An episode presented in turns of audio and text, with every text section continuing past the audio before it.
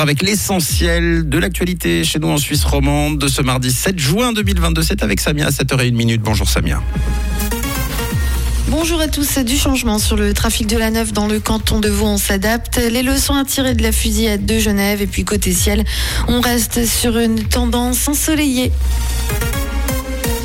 Une fermeture nocturne sur la 9 la nuit prochaine. Préparez-vous de 22h à 4h30. La chaussée située entre la sortie Lausanne-Vennes et la sortie Chèbre de l'autoroute A9 en direction du Valais sera fermée.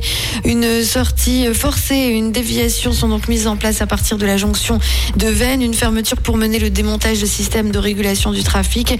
Et cette fermeture permettra aussi de mener des interventions dans le cadre des travaux d'assainissement de ce tronçon. Il y a deux semaines, souvenez-vous, deux gangs de motards avaient ouvert le feu dans un bar à Genève, un triste fait divers qui a mis en lumière le milieu des armes en Suisse et le constat est sans appel dans le canton de Genève.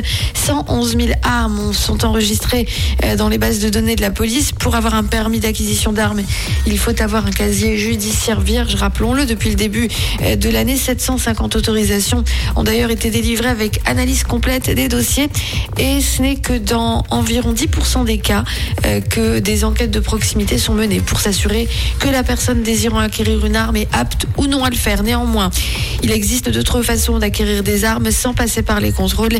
Sur le dark web, il est ainsi possible de trouver ce que l'on cherche. Le sport, la Women's Super League, Zurich s'offre le titre contre Servette. La joie des Zurichoises hein, qui célèbrent donc leur 23e titre national. Euh, victoire 5 à 4 pour elles.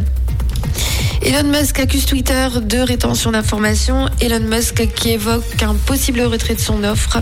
Le milliardaire américain affirme dans un document boursier que le réseau social résiste activement à ses demandes d'informations euh, sur les bots et les spams, ce qu'il considère comme une violation manifeste des obligations du réseau social euh, dans le cadre de son offre de rachat.